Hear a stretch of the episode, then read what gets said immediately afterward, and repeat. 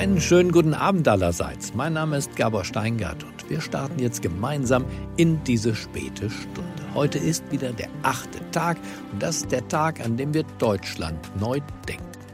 Dieses Abenteuer wollen wir heute mit zwei Gästen unternehmen. Mit der früheren Siemens Personalvorständin Janina Kugel und mit dem Deutschlandchef der Beratungsfirma Boston Consulting Group mit Matthias Tauber. Und zusammen denken die beiden jetzt darüber nach, was Leadership in der Krise und auch in der Zeit nach der Krise bedeutet. Und sie sprechen auch darüber, wie wichtig Empathie bei diesem Thema ist.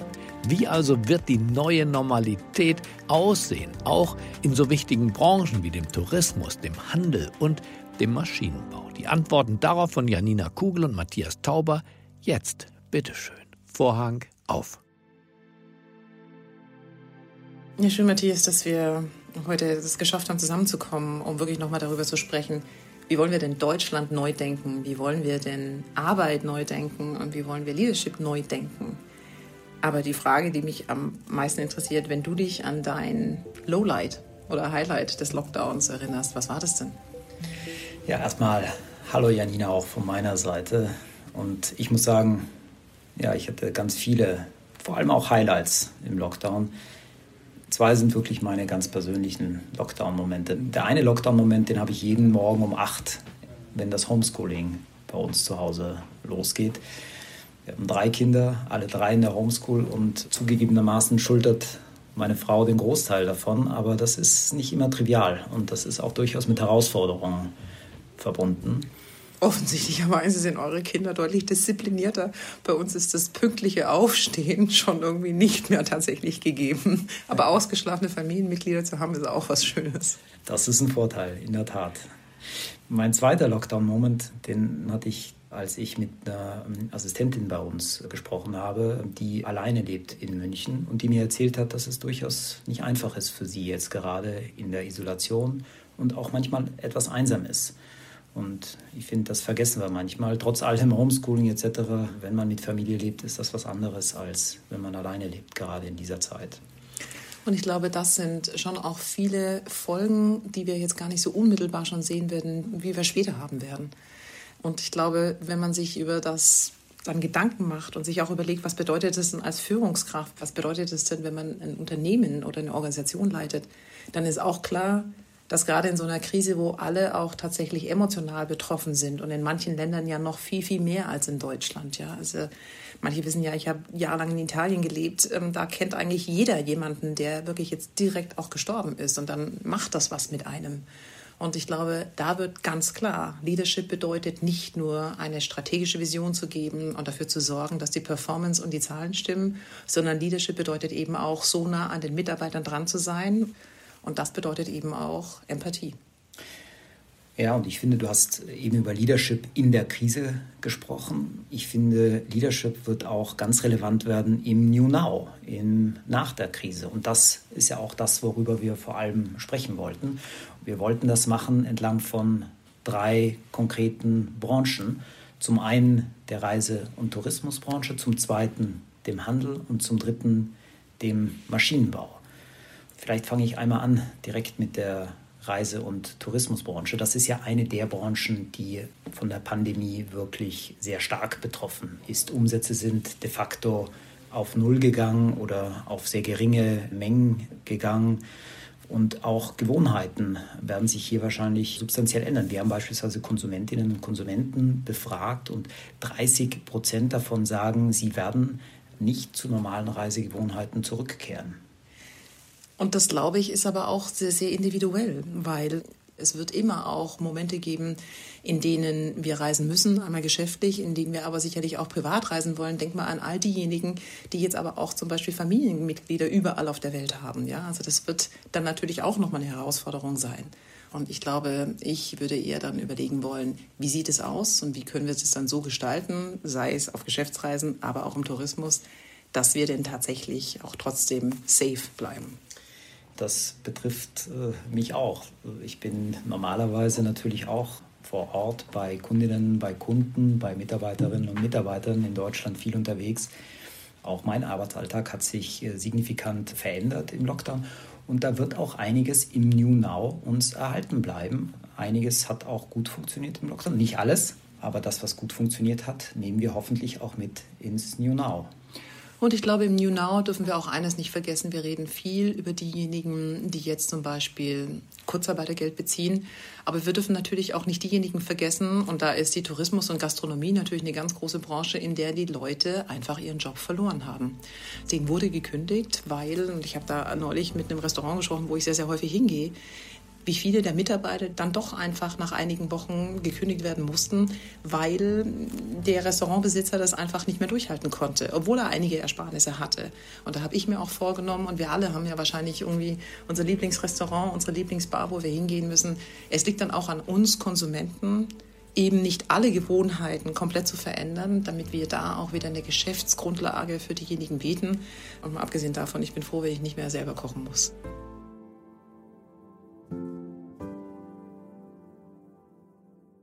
Ja, Lieblingsrestaurant, Lieblingsbar ist ein gutes Stichwort. Wir haben nämlich nicht nur Lieblingsrestaurants und Lieblingsbars, sondern wir haben auch Lieblingsgeschäfte. Und das bringt uns auch zur zweiten Branche, über die wir sprechen wollten, nämlich dem Handel. Der Handel ist ja, ich finde, eine Branche, die sehr heterogen getroffen ist äh, von der Pandemie und von ihren Folgen. Da gibt es Gewinner und da gibt es Verlierer. Auf der Gewinnerseite natürlich ganz klar der Lebensmittel, Einzelhandel. Da sehen wir auch, dass äh, Umsätze nach oben gegangen sind. Unsere Zahlen sagen etwa 10 Prozent. Auf der Verliererseite natürlich alles das, was nicht Lebensmitteleinzelhandel ist. Und ganz besonders betroffen natürlich die Bekleidungsbranche, wo wir auch sehen, dass Umsätze um 40 Prozent eingebrochen sind. Aber es gibt ja auch die Beispiele, zum Beispiel diejenigen, die vorher schon digitalisierte Vertriebskanäle hatten, die jetzt dann doch auch ganz gut profitieren konnten. Absolut. All diejenigen, die einen funktionierenden Onlinehandel aufgebaut haben, die haben profitiert. Beispielsweise im Lebensmittelhandel ist der Handel im stationären Bereich 10% nach oben gegangen, im Online-Bereich ist er 20% nach oben gegangen. Und das ist, glaube ich, etwas, das dürfen wir nicht vergessen. Wir haben ja in Deutschland eine Situation gehabt, in der es uns konjunkturell wahnsinnig gut ging. Die letzten zehn Jahre war das Jahr im Großen und Ganzen fast über alle Branchen hinweg immer ein Aufwärts. Und da haben manche dann tatsächlich die Investitionen auch in Innovationen und in neue Themen verschoben und haben gesagt, es läuft ja auch so ganz gut. Und ich glaube, die haben jetzt ganz massiv gespürt, was es bedeutet, wenn man nicht rechtzeitig unterwegs war oder wie du gerade eben sagtest, wer hat auch profitiert. Und das ist, glaube ich, eben auch eine Definition für das New Now jetzt aus den Fehlern, die jetzt ganz sichtbar werden, tatsächlich zu lernen und zu sagen, wir wollen hier entgegensteuern und neue Strukturen schaffen, neue Geschäftsmodelle schaffen, damit wir in einer Situation, die vielleicht ähnlich sein würde, auch wenn wir uns das nicht wünschen, aber deutlich besser aufgestellt sind. Also Chancen ergreifen bedeutet aber auch, aus den Fehlern zu lernen und sie jetzt neu zu gestalten. Und ich finde, das ist im Handel besonders wichtig, äh, denn im Handel wird das New Now anders sein. Und es wird auch deshalb anders sein, weil Konsumentengewohnheiten sich gerade ändern. Das ist äh, was, was sehr selten passiert. Konsumentengewohnheiten ändern sich nicht so häufig. Und was jetzt gerade passiert ist, dass sich diese Gewohnheiten für sehr viele von uns ändern und alle zum selben Zeitpunkt. Ein Beispiel, wir achten alle gerade mehr auf Hygienestandards im Handel. Und unsere Zahlen sagen, dass etwa die Hälfte derer, die das heute tun, das auch beibehalten wollen nach der Krise. Und ich glaube, das ist auch wichtig, weil wir haben ja sehr, sehr viel in den letzten Wochen über die sogenannten systemrelevanten Jobs gesprochen. Und wenn wir uns das alle mal vor Augen führen, und ich glaube, wir können uns alle vorstellen, was es bedeutet, in diesen Wochen im Supermarkt an der Kasse zu sitzen, dann liegt es auch an uns Konsumenten, wie wir uns dort verhalten, dass wir respektvoll mit Abstand auch tatsächlich für diejenigen, die da arbeiten, dafür sorgen, dass sie sich zum Beispiel nicht anstecken könnten. Aber auch mal ganz einfach gesagt, ich erlebe das immer mal wieder und ich bekenne mich schuldig, auch mir ist es sicherlich schon passiert, dass ich einfach die ganze Zeit am Telefon hing und wo ich dann einfach nur sage, jetzt ganz bewusst auch tatsächlich zu sagen, vielen Dank. Und ich glaube, was dann wirklich auch im Nachhinein kommen muss, ist nochmal eine Diskussion darüber, wie werden eigentlich Leute in den sogenannten systemrelevanten Jobs bezahlt? Das ist eine Zahl, da frage ich ganz oft und ich bin sehr, sehr oft erschüttert, weil viele es nicht wissen. Und ich hoffe, dass Sie, liebe Zuhörerinnen und Zuhörer, das dann vielleicht wissen. Leute im Einzelhandel, in der Pflege, Diejenigen, die sie im Supermarkt in den Altenpflegen begehen, die beziehen ein Nettoeinkommen, wenn sie nicht verheiratet sind als Singles, einfach um das als Maßgabe zu geben, von ungefähr 1200 bis 1900 Euro netto. Je nachdem, wo sie arbeiten, wie viel Schicht zu lang sie bekommen. Und jetzt können Sie sich selber überlegen, was das bedeutet, wenn Sie in einer deutschen Großstadt damit leben. Und da ist es dann, glaube ich, schon auch nochmal gut zu überlegen, dass Applaus und Wertschätzung eine Sache war und sicherlich auch eine schöne Sache war, aber dass es, glaube ich, auch darum geht, wie wollen wir denn eigentlich in der Zukunft das auch gestalten.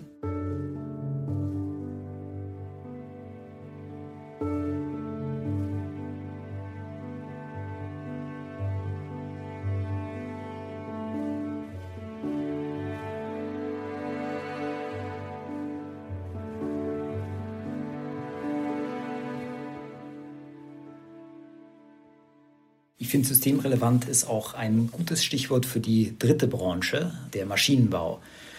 Jetzt werden sich manche von Ihnen, liebe Zuhörerinnen und Zuhörer, fragen, systemrelevant, der Maschinenbau? Für Deutschland sehr wohl, denn in Deutschland sind ganz viele der Weltmarktführer, der Hidden Champions im Maschinenbau beheimatet. Und insofern würde ich sagen, ist der Maschinenbau systemrelevant für Deutschland. Der Maschinenbau ist auch eine Branche, die etwas anders getroffen ist von der Krise als der Handel und äh, die Reise- und Tourismusbranche. Sie ist nämlich nicht so direkt von der Pandemie, vom Lockdown betroffen, aber dafür umso mehr von den wirtschaftlichen Folgen. Das ist eine Branche, die sehr zyklisch ist. Und wenn wir uns beispielsweise 2008 anschauen, die Krise in 2008, dann ist der Maschinenbau mit dem Faktor 8 des Bruttosozialprodukts Impacts betroffen worden. Das heißt, es geht erstmal sehr stark mit dem Faktor 8 nach unten. Es geht dann, und das ist auch interessant, natürlich auch wiederum mit dem Faktor 8 sehr stark nach oben. Also tatsächlich etwas, wo du vermutest, dass es sich wieder ausgleichen wird.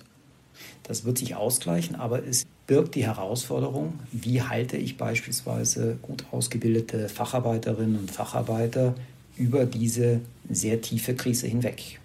Und ich glaube, das ist auch nochmal für den Maschinenbau gilt es, aber es gilt natürlich für viele andere Unternehmen und Branchen auch, die zum Beispiel Produktion haben, da warst du plötzlich vor einer ganz neuen Herausforderung. Du hattest Mitarbeiter, Mitarbeiterinnen, die so, die Büroleute, die konnten von zu Hause aus arbeiten. Und viele Unternehmen hatten zum Glück ja schon die Infrastruktur in place, um auch tatsächlich Homeoffice zu erlauben. Die anderen waren dann schnell dabei, das wirklich dann zu ermöglichen, worüber ich mich persönlich sehr freue, dass die Präsenzkultur jetzt vielleicht auch mal einen kleinen Dämpfer bekommen hat, weil ich ja wirklich denke, es geht mehr um Output. Aber du warst auch tatsächlich in der Situation, dass du Leute hattest, die zum Beispiel in der Produktion oder im Service gearbeitet haben, die kommen mussten. Ja, und in Deutschland gab es ja keinen kompletten Stopp überall der ganzen Produktion. Und das hat plötzlich auch so eine Art Zweiklassengesellschaft in einem Unternehmen geschaffen oder aber auch schon verstärkt. Und auch da wieder bedeutet das natürlich als Führungskraft ganz klar auch nochmal vor Ort zu gehen und ähm, ich sehe das von, von ehemaligen Kollegen, aber auch von anderen Unternehmen, die dann wirklich auch viel Zeit aufgewendet haben, was ich richtig und gut fand, um wirklich auch genau zu sagen, wir wissen, dass es eine schwierige Situation ist. Das sind ganz klar die Dinge, die wir tun wollen, um euch aber auch zu behalten und euch auch durch diese Situation zu begleiten. Ja, und du hast gesagt, es gab in Deutschland keinen flächendeckenden Produktionsstopp, aber das eine oder andere gab es dann doch. Und das ist natürlich auch gerade für den Maschinenbau auch Chance, denn im New Now wird auch Automatisierung neu gedacht werden. Und damit auch die Möglichkeit, dann zum Beispiel Arbeitsplätze zu schaffen, die tatsächlich mit den jeweiligen Hygienestandards und Sicherheitsabständen dann auch möglich sind. Absolut. Wir haben ja viel über Produktion geredet und vielleicht ein Thema, was mir nochmal ganz wichtig ist und ähm, diejenigen, die mich kennen, wissen, dass mir das am Herzen liegt die Krise hat eigentlich auch gezeigt, wo wir strukturell noch ganz große Unterschiede haben zwischen den Geschlechtern. Also was sind eigentlich die klassischen Jobs, die Frauen machen? Was sind auch die ganz klassischen Rollen, die Frauen machen? Und was sind die klassischen Jobs und Rollen, die Männer machen? Und du hattest eingangs das Thema Homeschooling erwähnt. Ähm, das ist natürlich jetzt im privaten Bereich. Aber wir müssen uns auch ganz klar werden, dass Frauen viel betroffen sein werden. Die arbeiten einmal in vielen systemrelevanten Jobs, so schon erwähnt, nicht ähm, extrem Superbezahlung und zum anderen natürlich auch sehr, sehr häufig in sogenannten Minijobs oder auch in der Solo-Selbstständigkeit. Da gibt es natürlich auch Männer, aber das ist auch klar. Das sind jetzt ganz andere Voraussetzungen gewesen, die aus Sozialversicherungsgründen, die nie eingezahlt haben, da gibt es gar kein Kurzarbeitergeld. Und dementsprechend ist das auch nochmal eine Frage, wie kommen auch die wieder in Arbeit rein und wie schaffen wir das, das auch zu ermöglichen. Ja, um all das zu meistern, werden wir im New Now Leadership und Arbeit neu denken müssen. Wir haben Stand heute viele Menschen in Kurzarbeit, es sind aktuell mehr als 10 Millionen. Davon werden einige leider gar nicht mehr zurückkehren. Alle anderen werden anders zurückkehren. Und ich finde, es ist Aufgabe auch von Leadership im New Now, dafür zu sorgen, dass sie erstmal, dass möglichst viele zurückkehren, aber zum Zweiten auch, dass sie besser zurückkehren in ein besseres New Now für die Mitarbeiterinnen und Mitarbeiter und auch in ein gutes und besseres New Now für die Unternehmen. Genau, diese drastischen Veränderungen für den Staat, für Unternehmen, aber auch für uns Personen bieten aber auch die Chance, eben daraus zu lernen und die Dinge tatsächlich besser zu machen, die nicht gut funktioniert haben und eben unser Verhalten auch dementsprechend anzupassen. Und ich bin auch absolut davon überzeugt, dass diejenigen, die wirklich verstanden haben, dass es eigentlich drei relevante Faktoren gibt, ja, wir nennen sie hier so im Branchengebrauch immer so ein bisschen die drei Hs, ja, also im Prinzip das Hirn, das Herz und aber auch die Hände. Du brauchst alle drei, um wirklich erfolgreich zu sein. Und wenn du die anwendest, dann glaube ich, wirst du nach der Krise auch irgendwann mal wieder gestärkt rauskommen. Also Hirn, Herz und Hand, die drei Hs.